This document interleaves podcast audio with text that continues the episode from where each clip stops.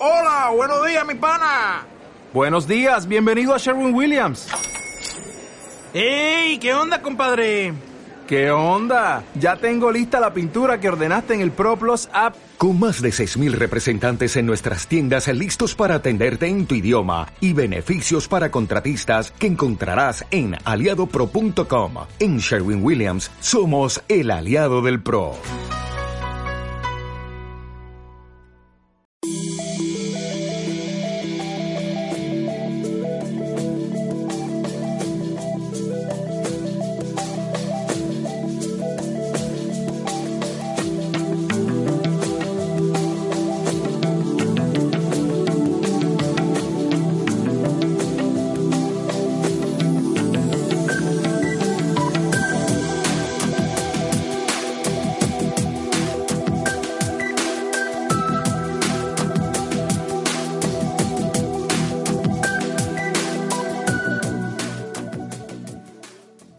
Amigos viajeros. ¿Qué tal? Una semana más estoy aquí, en Radio Viajera, para contaros las aventuras de mi primera vez.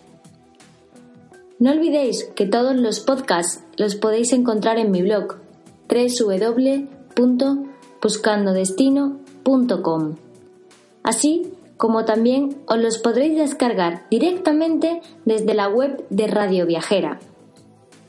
Además, si queréis contactar conmigo, podéis hacerlo a través de las redes sociales de Instagram, Facebook o Twitter, o bien a través de la dirección del correo electrónico. Encontraréis todos los enlaces directos en mi blog www.buscandodestino.com.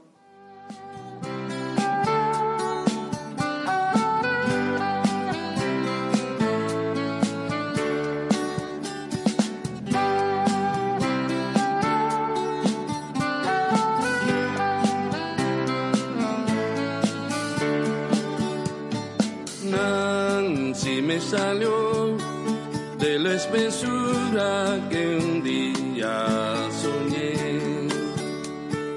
Bosque secular, bruja dormida hasta mi amanecer. Solo hube a hacer el camino aquel y en el obradoiro aquel final que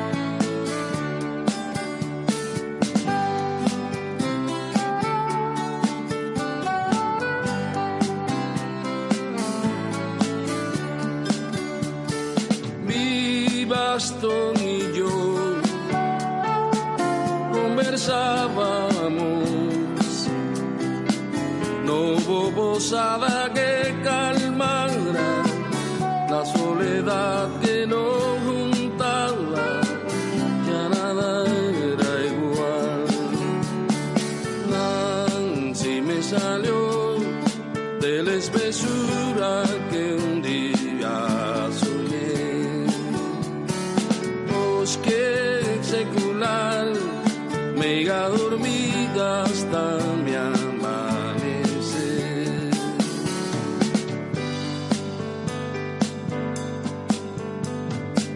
Pude llegar al fin al país de la bruma, de la ternura. Un aguacero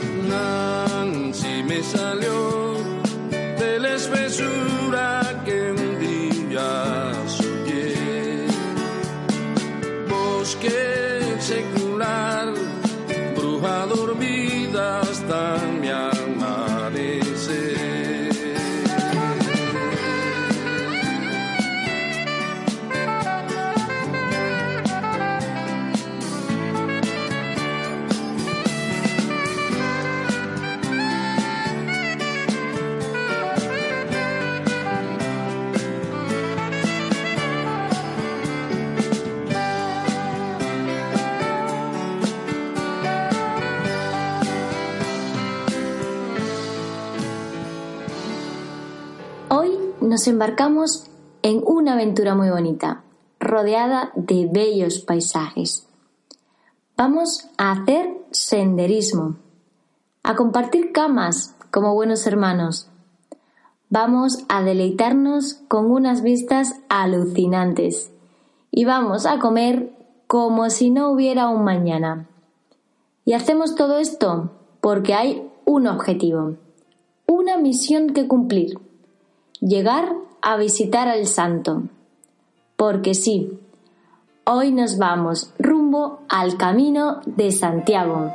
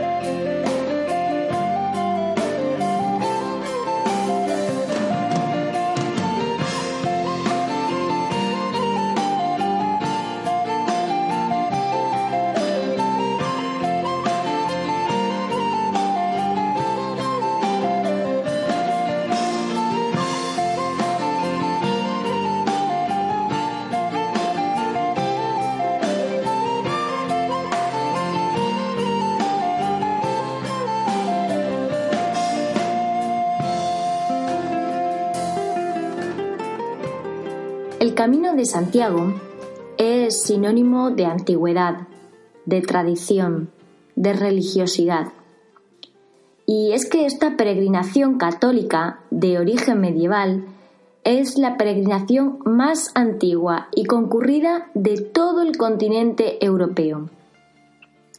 Aunque creada en el siglo IX, no es hasta pasada la caída del Reino de Granada, en 1492, cuando el Papa Alejandro VI la declara como una de las grandes peregrinaciones de la cristiandad, junto a la de Jerusalén y a la de Roma. Es una peregrinación por la que actualmente pasan más de 200.000 peregrinos cada año.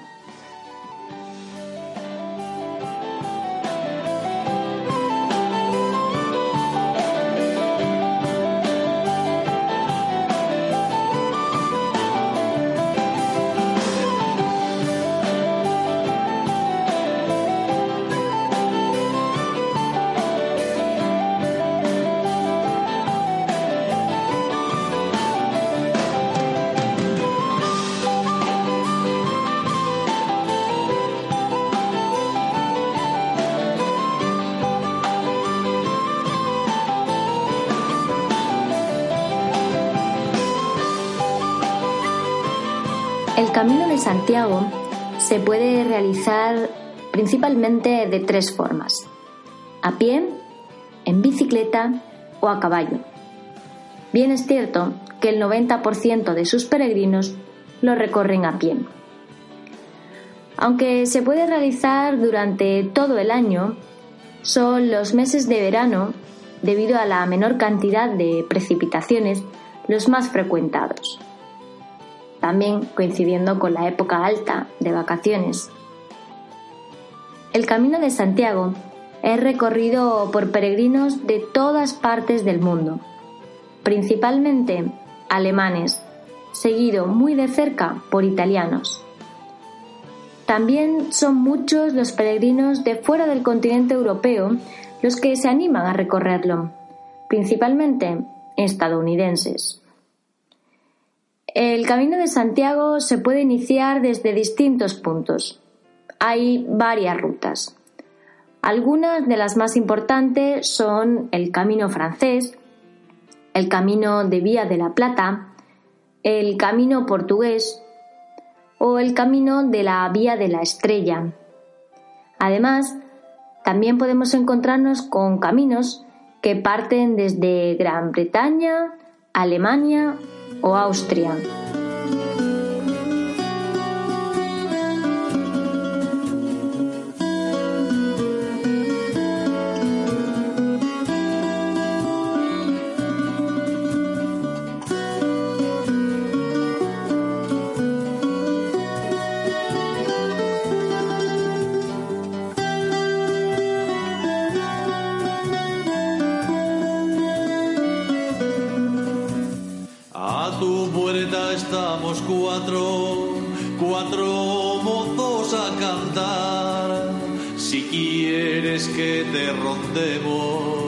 Licencia nos has de dar.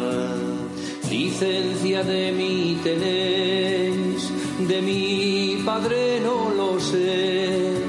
Sigan ustedes cantando, que yo le preguntaré. Camino cantando, hasta tu puerta llegué. La ronda no tiene prisa sal que te queremos ver. La ronda no tiene prisa, sal que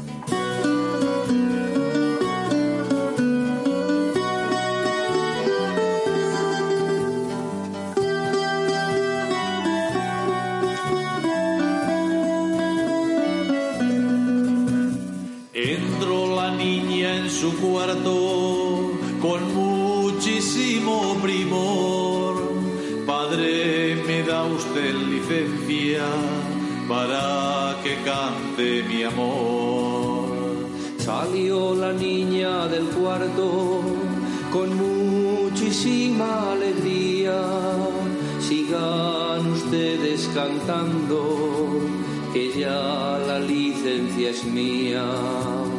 Por el camino cantando, hasta tu puerta llegué. La ronda no tiene prisa, sal que te queremos ver. La ronda no tiene prisa, sal que te queremos ver.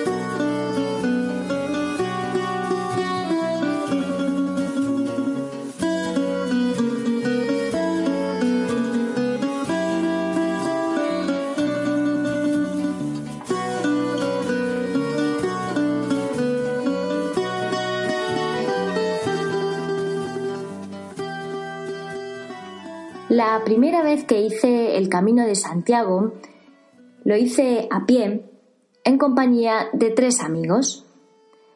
Decidimos hacerlo en julio como colofón a los exámenes de nuestro primer año universitario. Teníamos pues unos 19-20 años. Así que ganas, ilusión y fuerza nos sobraban. Partíamos desde Sevilla, mi ciudad natal, donde tomamos un autobús en dirección a Astorga, en León. Allí pasamos unas horas muy agradables, disfrutando del Palacio Episcopal y recuperando energía después de las más de ocho horas de autobús. Porque nos tocaba tomar otro bus más para acercarnos a nuestro punto de partida, Ocebreiro, en Lugo, en Galicia. Ocebreiro es el primer pueblo gallego del Camino de Santiago francés. Una maravilla de pueblo y una maravilla de gente. Su aldea, de idéntico nombre, se sitúa aproximadamente a 1.300 metros sobre el nivel del mar. Y subir a ella, prepara las piernas, coge fuerza en la espalda para cargar con la mochila porque mi primer tramo del camino empezaba fuerte. Conforme iba subiendo notaba cómo me iba faltando el oxígeno.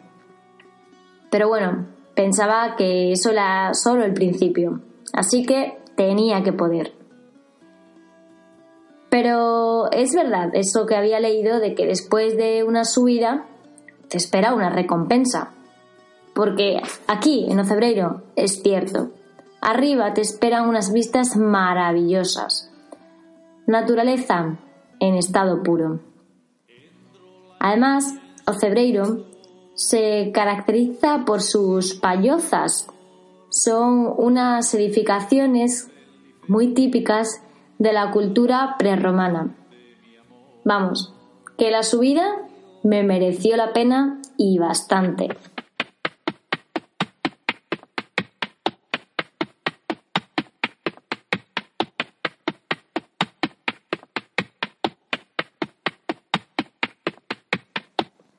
Durante todo el camino de Santiago, los días comenzaban muy temprano, casi con el alba. Para que no haya problemas de caminar con el calor y puedas encontrar alojamiento a la, a la llegada a tu destino. Os recuerdo que hice el Camino de Santiago en verano, como ya os dije antes, es la temporada alta, por lo que los albergues acreditados para alojar gratuitamente a peregrinos llenan sus camas desde muy temprana hora. A nosotros nos pasó, en un par de pueblos en los que paramos a hacer noche, que cuando llegamos los albergues ya estaban llenos. Pero no hay problema. La verdad es que la zona está muy orientada al peregrino. Así que por eso no te preocupes, porque sin cama no te vas a quedar. Son numerosos los albergues, hostales, casas de acogida, en fin, diferentes modalidades que, bueno, algunos de ellos por muy módico precio te reciben dando cobijo. incluso son muchos los que también te incluyen la cena de esa noche y el desayuno del día siguiente en sus instalaciones. Ten en cuenta que después de los más de 20 kilómetros diarios andando, al llegar al alojamiento, lo único de lo que tienes ganas es de que te mimen. Así que eso de que te pongan la comida por delante en la mesa es un auténtico lujo. En casi todos los pueblos en los que paré a hacer noche, además, hay unos puntos de atención al peregrino de Cruz Roja, es decir, te atienden las ampollas, las heridas y todas las posibles complicaciones médicas que puedan ir surgiendo durante la peregrinación. Un muy buen servicio.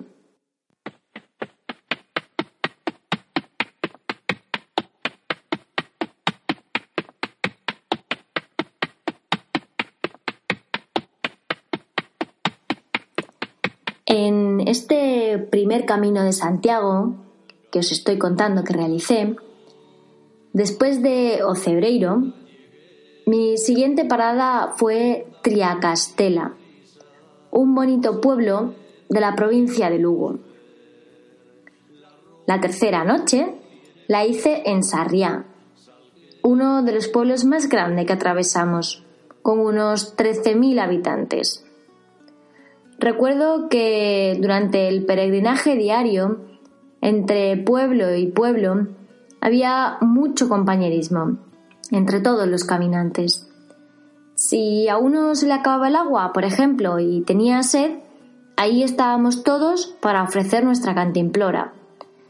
Si alguno sufría alguna incidencia, ya íbamos todos en piña para intentar solventarlo.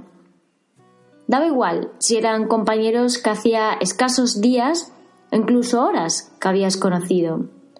Todos teníamos un objetivo común, llegar a Santiago. Y aunque los motivos de nuestra visita fueran distintos entre unos y otros, ese destino final era el que nos unía. Santiago nos estaba esperando.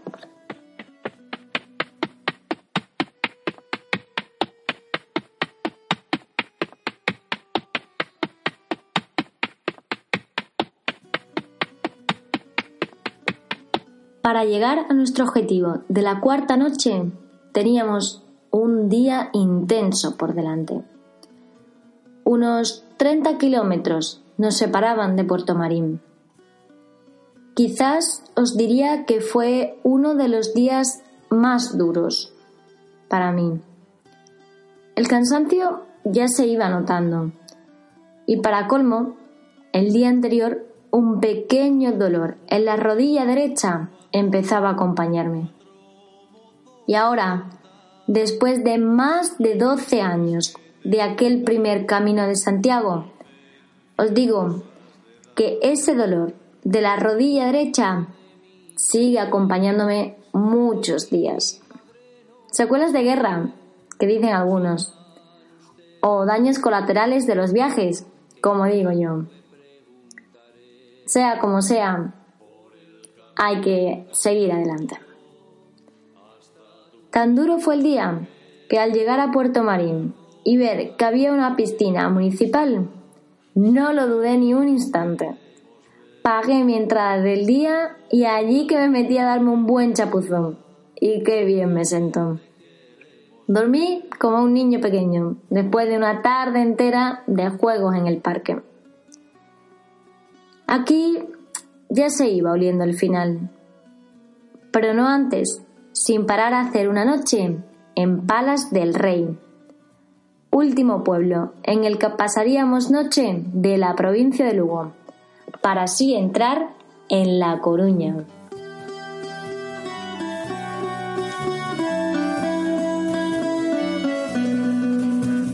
Entró la niña en su cuarto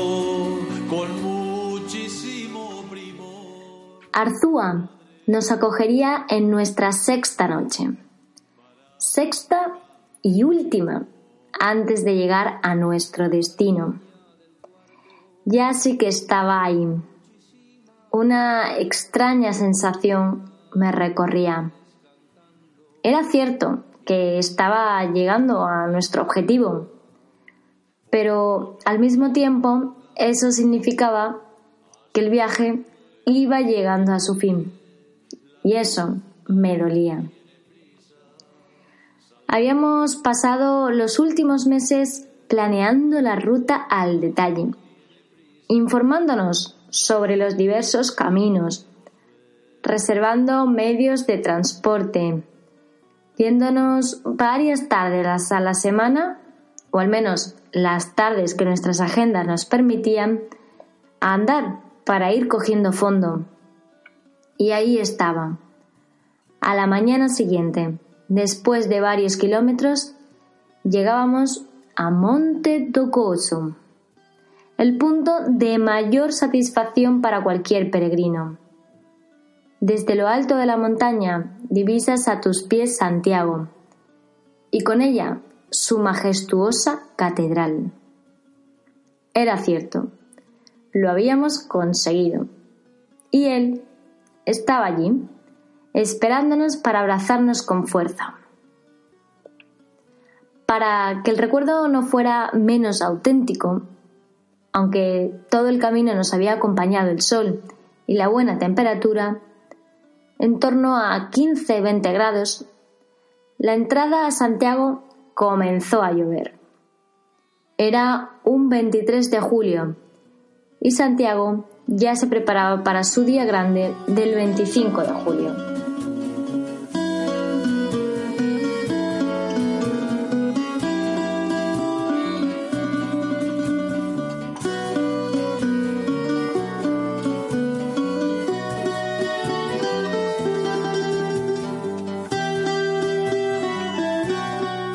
Durante todo el recorrido, total más de 160 kilómetros, habíamos ido sellando nuestro pasaporte de peregrino por cada uno de los lugares en los que hacíamos noche. Eso atestiguaba que efectivamente habíamos recorrido los kilómetros indicados y que eran dignos de recibir la credencial compostelana como peregrina. Mi credencial. En la Edad Media, esta acreditación del peregrino era un documento que se le entregaba a los mismos como salvoconducto. Hoy en día, estas acreditaciones se pueden recoger en las oficinas de acogida del peregrino y son reconocidas por la Catedral de Santiago si se hace al menos 100 kilómetros a pie o 200 kilómetros en bicicleta. Qué satisfacción más grande tener ese papel en mis manos. Por supuesto, nos quedamos en la catedral a la llegada, a ver su botafumeiro moverse con ese olor a incienso tan característico. Pasé un par de días de turismo por Santiago de Compostela y vuelta en avión. Esta vez sí, después de esa buena caminata, me tocaba volar como buena turista, dejando atrás esa primera experiencia como peregrina. ¿Y vosotros qué? ¿Os animáis a recorrer el camino de Santiago? One ticket, please.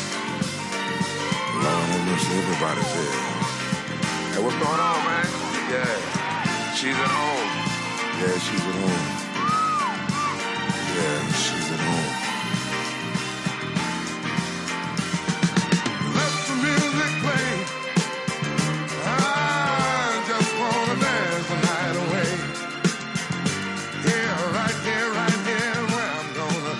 Si queréis contactar conmigo, podéis hacerlo a través de las redes sociales de Instagram, Facebook y Twitter.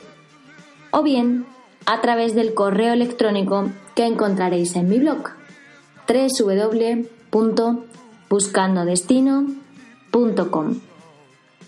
Muchas gracias viajeros. Os sigo contando muchas más historias de mi primera vez en el próximo programa. Mientras tanto, a ser felices.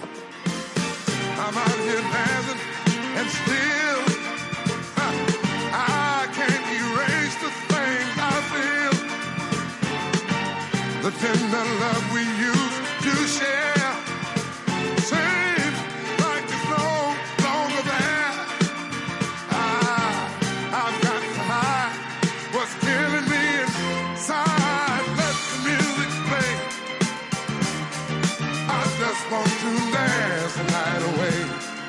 Yeah.